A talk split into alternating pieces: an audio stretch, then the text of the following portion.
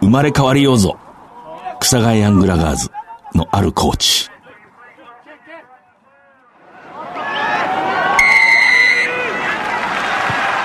藤島大の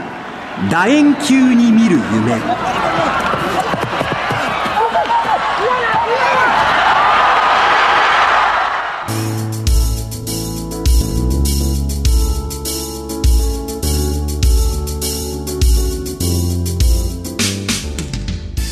こんばんは、スポーツライターの藤島大です。第1週の日曜夜9時半からラグビー情報をお届けしています。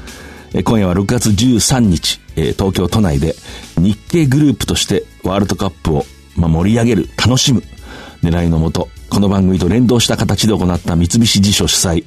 丸の内15丁目プロジェクト、ラグビーズショーの模様をお送りします。前のヤマハ発動機監督清宮克之さん、えー、北海道バーバリアンズ創設者にして北海道協会会長、えー、田尻稲尾さん、えー、英国駐在経験なる日本経済新聞上級論説員の大林司さん、えー、私も登壇しました。えー、お楽しみに。まずはこの1ヶ月振り返ります。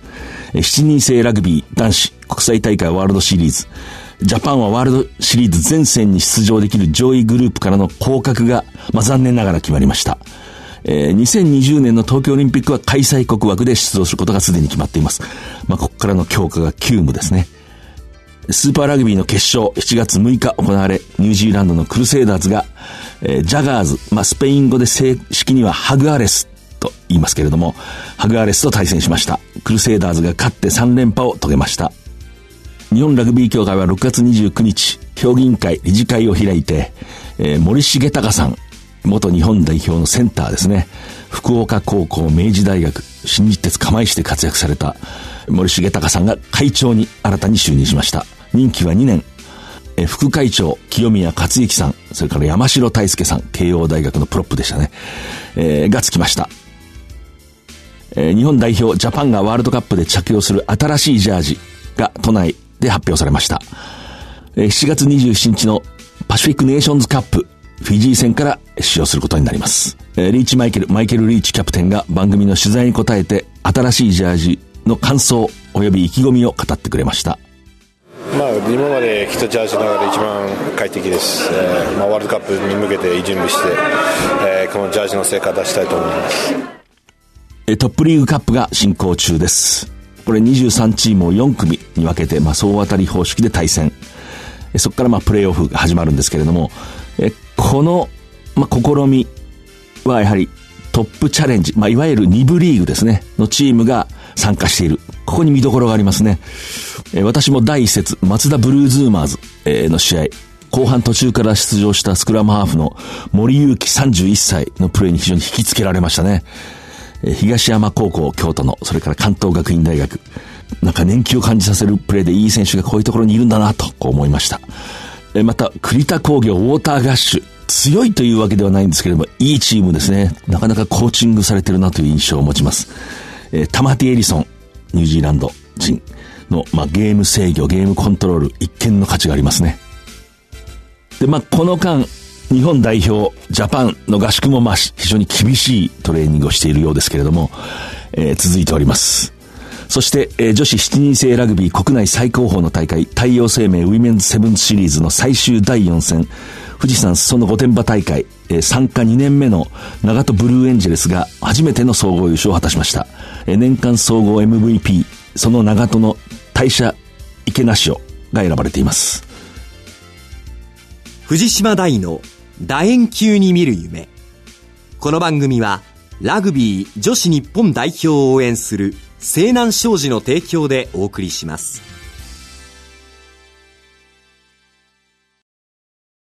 今ここから始まってゆくつながってゆく最初は日の当たらない存在だった。だけど今や世界が舞台となった。一人じゃない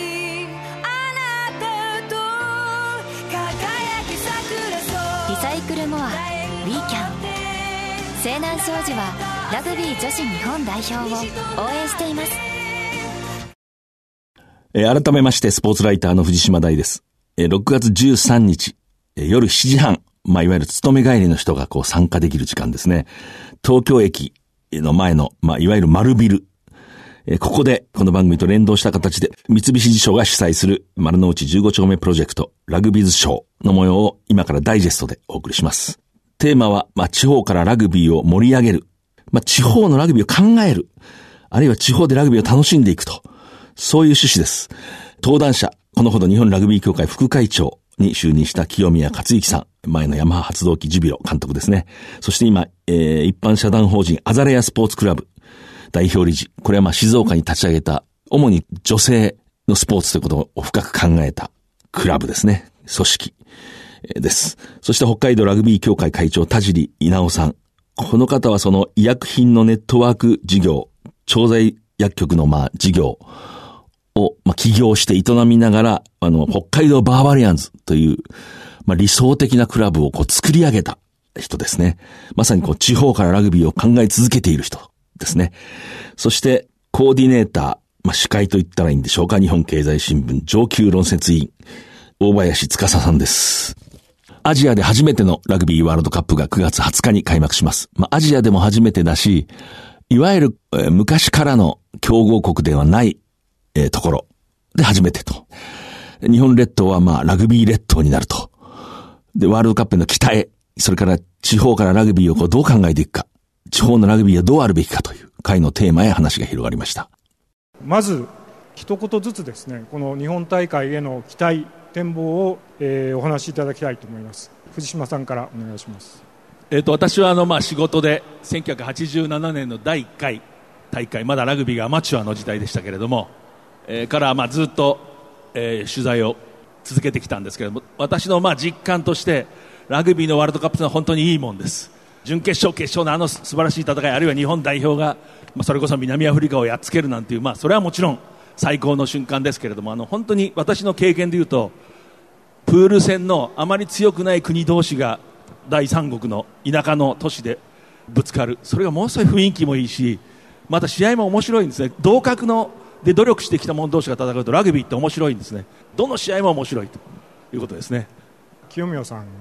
僕が一番ワールドカップを実感するのはやっぱり試合前に選手たちが国歌を歌いながらこう涙するシーンですよね。ほぼどんな国の選手も泣くんですよ。でその涙はどこから来るのかみたいなところを子供がこんな頃からずっと教育してきたんですけどなぜか野球選手になっちゃったあの涙の意味あの涙はどこから来るのか。長い歴史があってやっぱそこで男たちは泣くわけですけど、まあ、その辺りを皆さんも勉強してえー、理解した上で見られるとぐっとワールドカップが近くなる。と思います。田尻さんお願いします、えーと、私もあの1987年に第1回のワールドカップであのオーストラリアとニュージーランド行ったんですけどその時の印象が今にずっと引きずっててでクラブがあってクラブの人たちが試合をやった後にビールを飲むとでそれが地域の住民の人たちと一緒に飲むと。これが素晴らしいなと思ったのと同時に試合中はずっとビール飲み続けてるんですでさらに野球とは違ってラグビーの試合の観客っていうのは敵味方関係なく隣同士で座ってみるんで、まあ、お互いにいいプレーすると大騒ぎするというようなところがあってそういうことを初めて肌身で感じたんでそれでクラブラグビーの素晴らしさに触れた田尻さんはなんと北海道で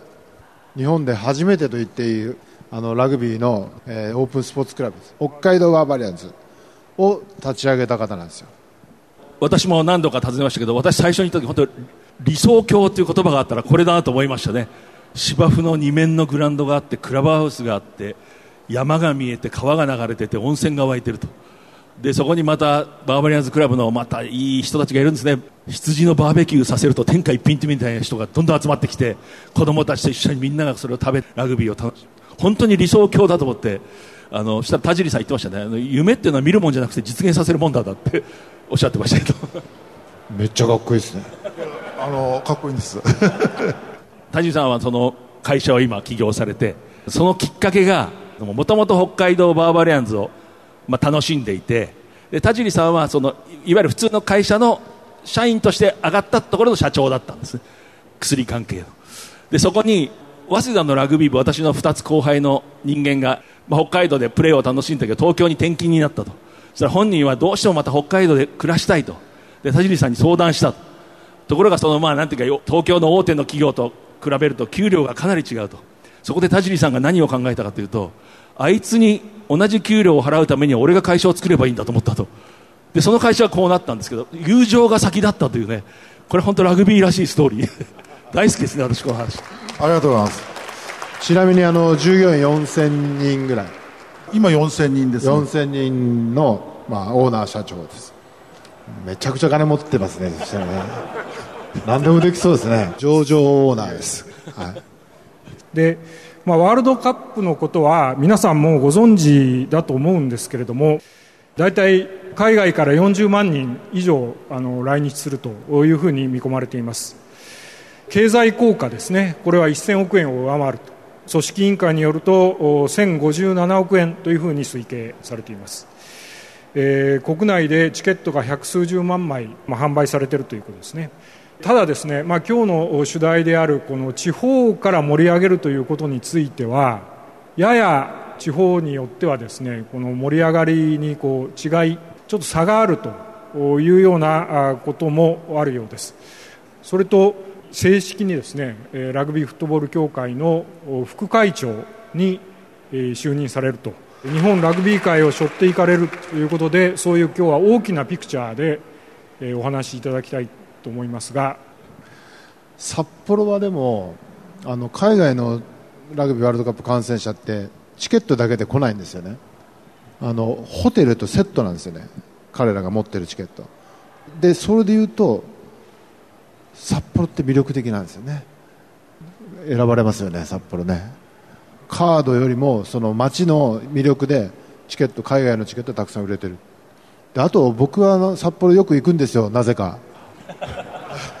それで気づいたことがあって札幌っていう街はスポーツ文化スポーツ観戦をする文化っていうのがすごく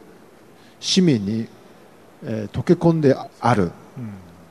どんなスポーツも満員になるんですよ。いろんなスポーツに可能性のある街だななんていうのは思ってますね。200万なんですよマーケットは、はい、そうです。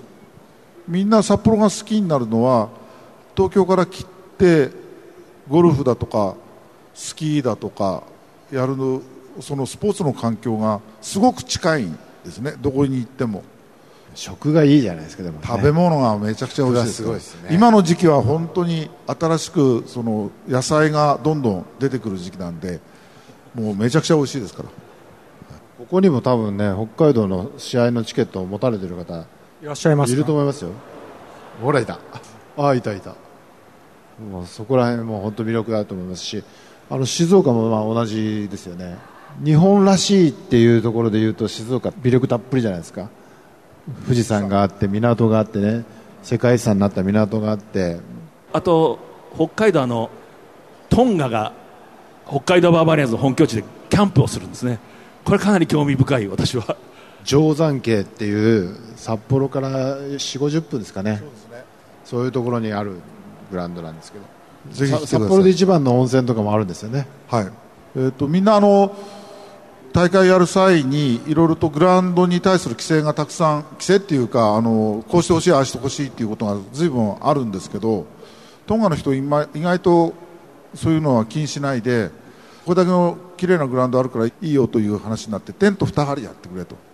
クールダウンどうするんですかって聞いたら、えー、プールがなきゃだめだって練習場になってるんですけどいらないと。川に近くに川ないかって言ったら川ありますと。そこで十分だって。っていうふうな感じですごく楽しみです、はい、国島さんはあの沖縄にもかかっておられますね。そうですね。あのもう23年前ですね。あの私が早稲田大学のコーチになるときに早稲田大学と沖縄の名護高校、まあ、名護市が非常にこう密接な関係があってそこから派遣されてコーチに行って、まあ、私あれでまた人生が変わりましたね。数日間教えただけなんですけど高校生でその時教えた2年生今でも付き合いがありますね、え今名護に早稲田クラブ清宮さんがね関わった。えそこの出身のある人物が、まあ、昨年名護に帰ってデイゴラグビースクールっていうのをまあ立ち上げて沖縄の県の花ですねこれがまたねこうやっぱ新しいコミュニティの可能性非常に私は期待してます。今花の話出ましたけれども静岡でも清宮さんアザレアスポーツクラブを代表を務められていると。これはあの非常にユニークなクラブで女性と子供だけに特化したスポーツクラブということですね。もともとは静岡でワールドカップをやる、まあ、エコパという場所なんですけど試合会場はたくさんのお金を使ってたくさんの人たちのエネルギーを使ってですね今回のワールドカップを開催するんですよね。終わった後何残るの？今のこのままだともう何も残らないっていう結論に至ったんです。なんか残さなきゃ。でラグビーのワールドカップがあったから女子のラグビーチームができたっていうのは一つの、まあ、レガシーになるねっていう話になったんですけどそしたらいろんなスポーツ将来的に取り込んだクラブを立ち上げてそこに1000人2000人の人たちがこうコミュニティを作るようなものを作るんだけどそれを女性のトップスポーツをする選手たちと子供たちだけに集中して特化してクラブ立ち上げたら成功するんじゃないか応援してあげたいって思うんじゃないか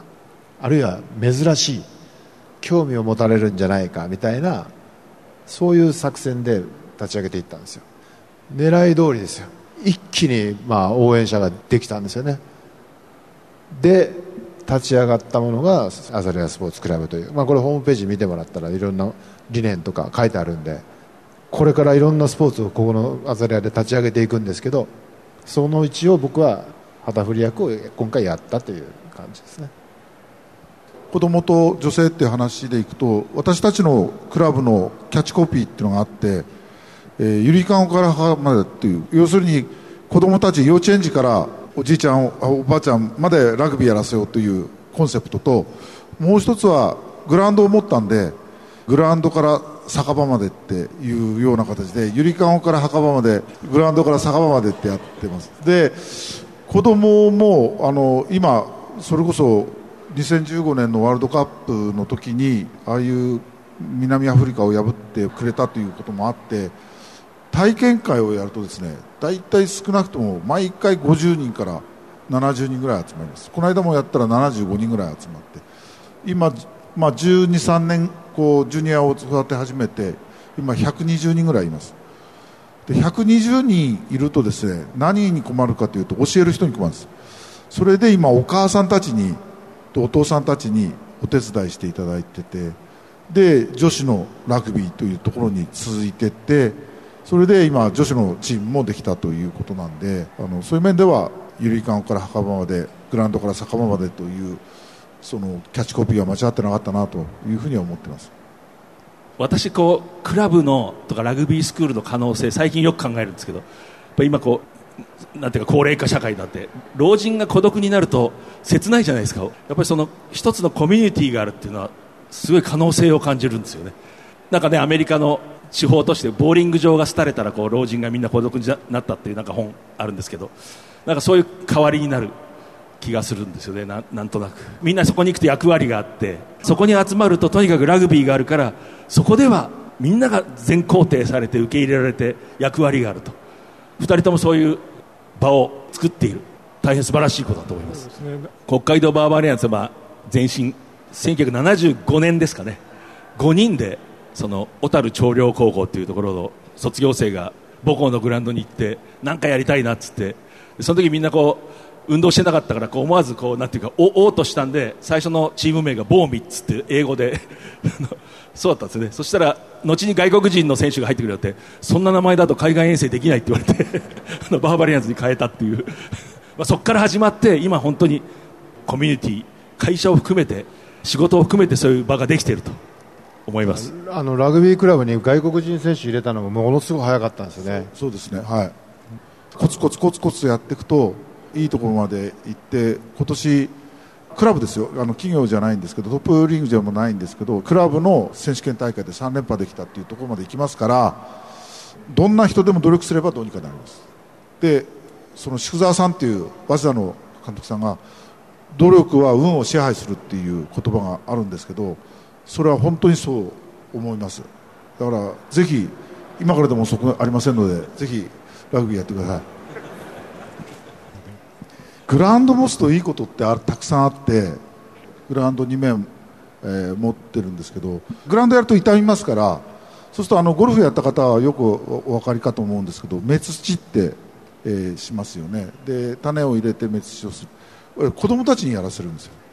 そうすると自分がいつ帰ってきても自分のその居場所があるっていうどんな人でもラグビーやってる人って友達になっちゃうんですよね。だから子供たちもラグビーやってるおじさんだっていうとっていう感じでずっとできるんですよ。グラウンドを持ってると。だからそれはでもねラグビー関係者みんなそうなんですよ。ラグビー関係者ラグビーやってたのっていうだけでもう何十年もなんか前から知り合いみたいに振る舞うんですよね。ラグビーを見る人たちも、ね、ラグビーファンなのっていうだけで懐にぐっと入れる。うなずいていらっしゃいますけど本当ねこの文化が僕はラグビー文化で今の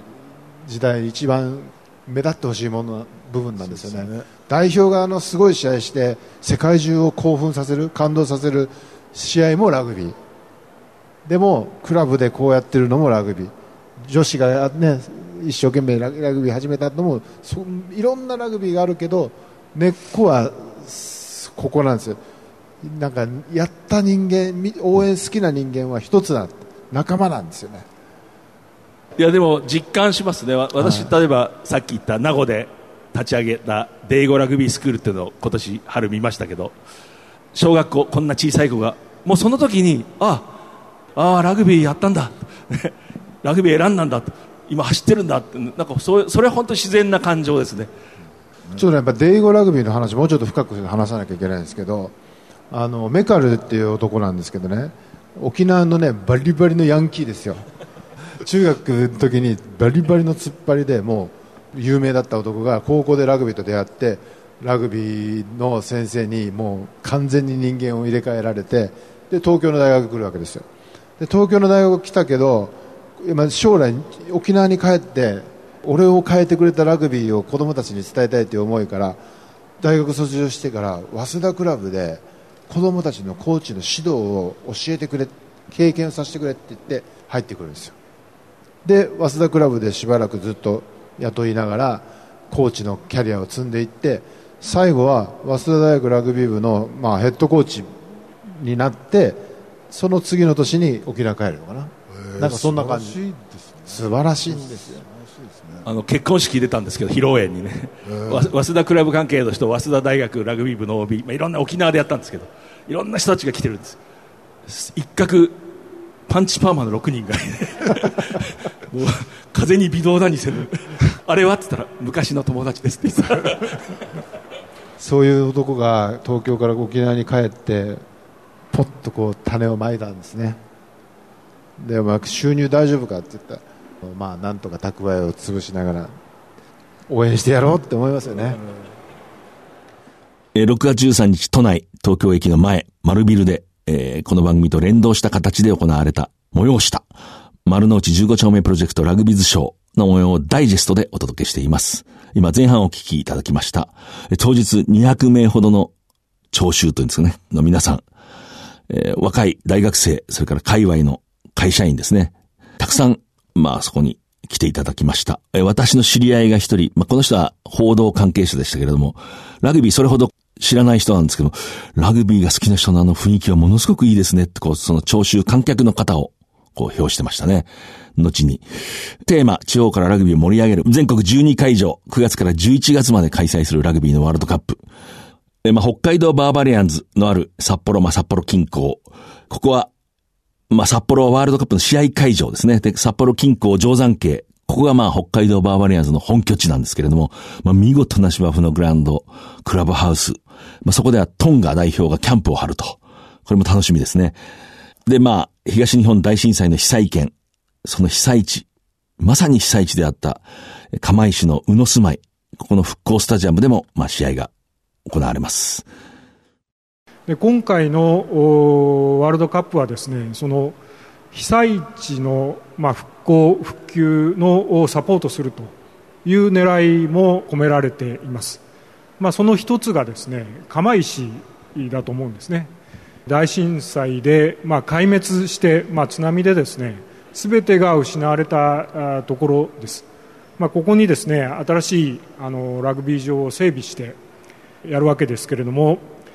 えーまあ、清宮さんも釜石に行かれてそれで試合をされたというふうに聞いています、まあ、我々の世代でラグビーが好きで新日鉄釜石の存在を知らない人はいませんよね。全員見てますよねあの大量型。で時代が変わってクラブチームになって釜石 CFS になってその釜石のラグビーっていうものは、まあ、絆っていうのはずっと残ったわけですよ。そんな街があの震災によって、まあ、ひどいことになった。俺たちが今こうできることをすぐにアクションしないと俺たちの存在意義がないみたいに僕は感じたんですよ。当時僕はヤマハの監督になった1年目なんです、まあ、いろんな計画をすっ飛ばしてどういう状態になっているかというのをまあ見に行きました。現地に。静岡から車乗って釜石のその仲間と再会したら清宮もう来てくれただけで嬉しい。ありがとうって言ってくれて。物は何にもいらない。この街に必要なのはラグビーだって言われたんですよ。ねでそのまま海に近づいていくと釜石の製鉄所の屋根が見えてくるんですけどその屋根の上に鉄と魚とラグビーの街って書いてあるんですよ。とてつもないでかさで。その字が僕たちを迎えてくれたんですよね。これはやんなきゃだめだった。これはできるのは俺たちしかいないって言ってその1ヶ月後ぐらいにチームを率いてラグビーの試合をしに行きました。それが2011年5月6月の話なんです。でそこから地元の人たちは本当にラグビーを軸に、まあ、復興に向けていろんな努力されました。でその努力の結果、まあ、町がまあ全壊したところが宇野住まいという町なんですけどね。ほぼ全壊したんですけど1人のあの死亡者も出さなかったというあの小中学校の跡地にラグビーの聖地を作ろうじゃないかという話になったんですよ。それが今回の宇野住まいの復興スタジアムというスタジアムでもともと小学校があった土地なんです。そこの小学校は奇跡の小学校と言われていて先生たちがしっかり避難訓練をしていたんですね。で全滅だったんだけど1人の被害者出なかった。そこで行われるラグビーのワールドカップなんで、まあ、本当にねいろんな思いが交錯すると思いますけど楽しみですね、まあ、本当に復興にあの大会がつながればいいなというふうに思います。最後ですねそのクラブラグビー文化とクラブということについて。あの結構努力してそれぞれ関わり方も実は今うちのクラブでグランドキーパーは、えー、58で、えー、北海道新聞社辞めたちょっと病にかかったラグビー病っていう山にかかったやつがグランドキーパーやってるんですけど芝の管理をするその定年退職者がたくさん出ていくというような感じで年寄りとその子供たちが一体となるっていう環境ができるんでそういう文化がこう根ざすような感じでラグビーっていうそこにラグビーがあるっていう関係ができればいいなと思いますね。清宮さんは？静岡はこのワールドカップに向けて静岡開催に向けてですねあの全国の12の開催都市で唯一小中学生の授業でラグビーを座学であのやっていただくことが決まってます。でもあの教科書もで作りまして教科書を作るのは僕はもう村上浩一藤島大だって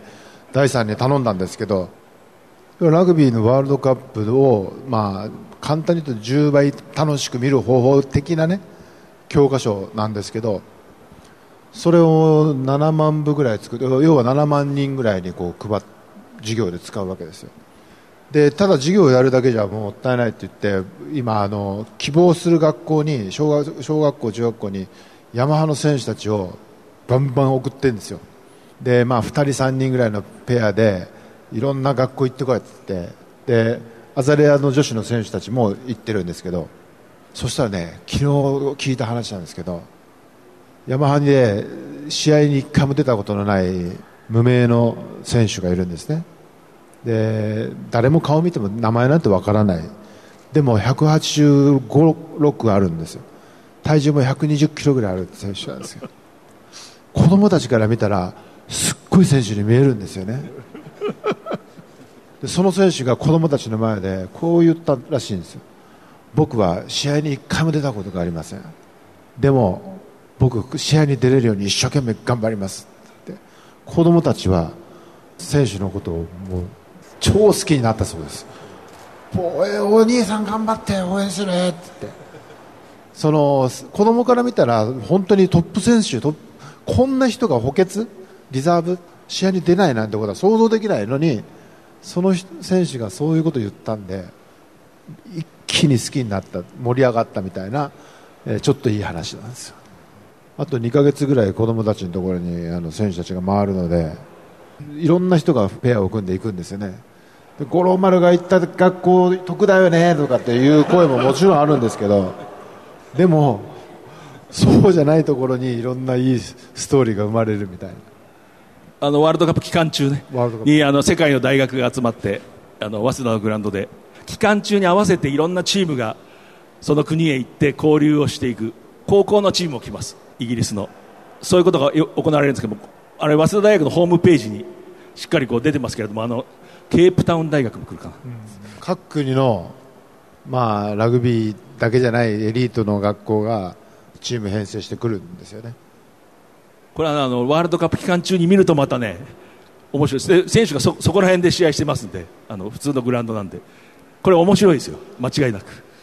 あの早稲田ラグビー .com 見ればいろいろ細かく書いてありますんで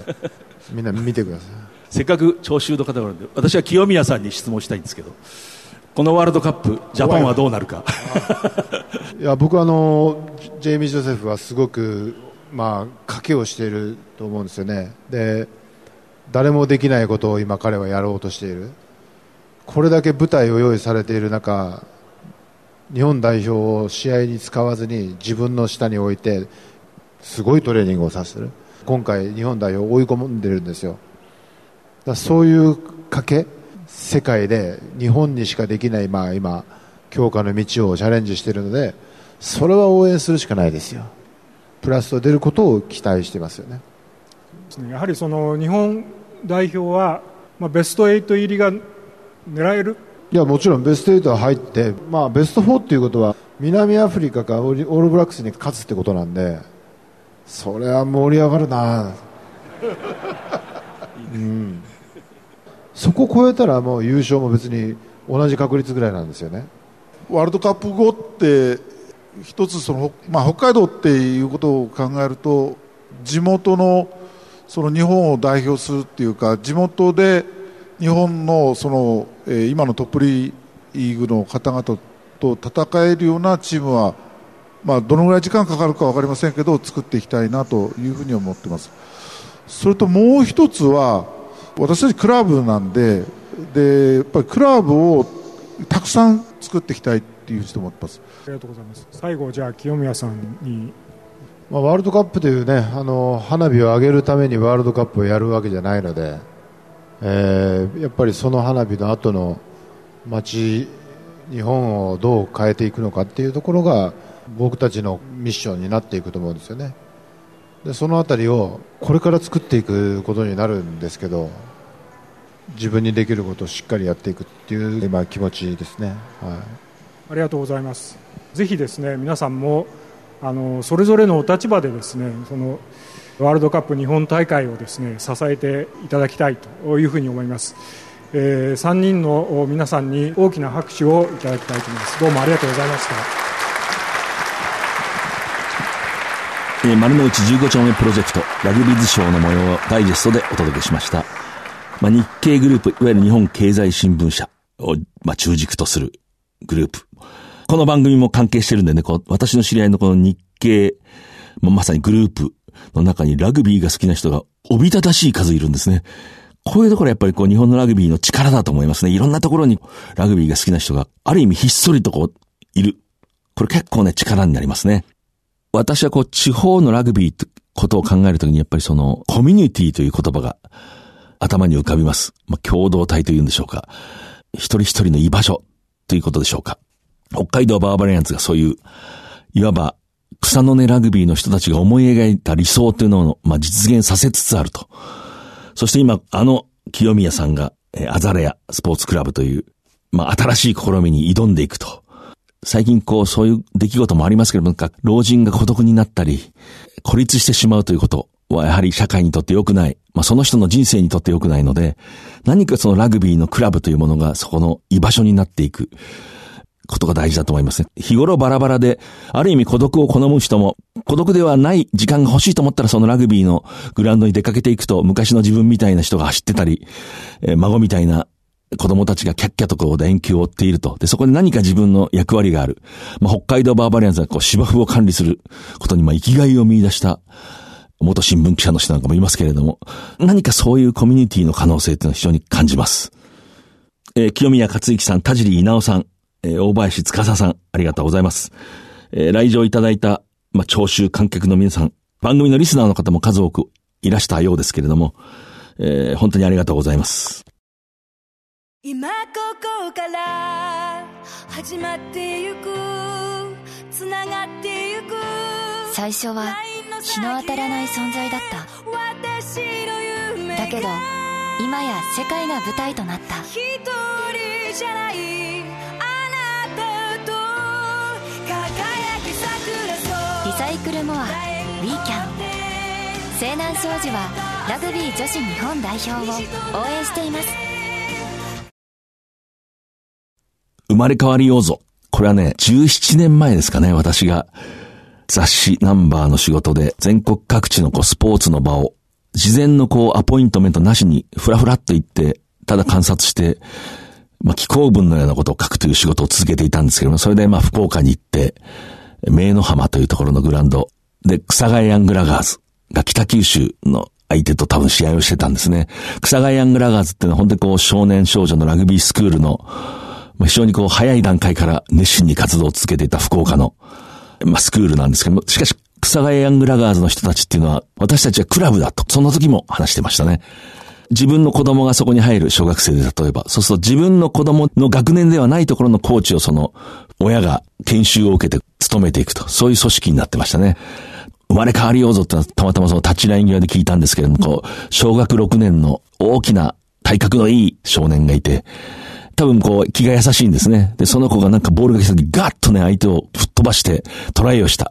で、その時私の横にいたまあ初老の人がつぶやいたんですね。生まれ変わりようぞ。本当にいい言葉だと思いましたね。その時そのつぶやいた人も何かが変わってるんですね。これがやっぱりそのコミュニティ、共同体の良さだと私は思います。えそして、鉄筆文庫、え鉄の筆と書きますけども、鉄筆文庫から、え私の新刊が出ました。序列を超えてという、まあ、一冊です。ラグビーワールドカップ全史1987から2015と、まあ、副題がついてるんですけど私が1987年の第1回ワールドカップ、本当にこう新聞の入ってちょうど1年ぐらいしか経ってない若手記者だったんですけど中途入社で、えー、なぜかフルカバーをさせていただいて、まあ、つくづく当時の威勢の良かった日本経済に感謝するんですけれども、それからまあ2015年前回大会まで全て現地で取材をしたので、まあ、そのことをアンソロジーというか集めてくれた本です。でこの鉄筆文庫、実質一人で運営している出版社なんですけれどもね、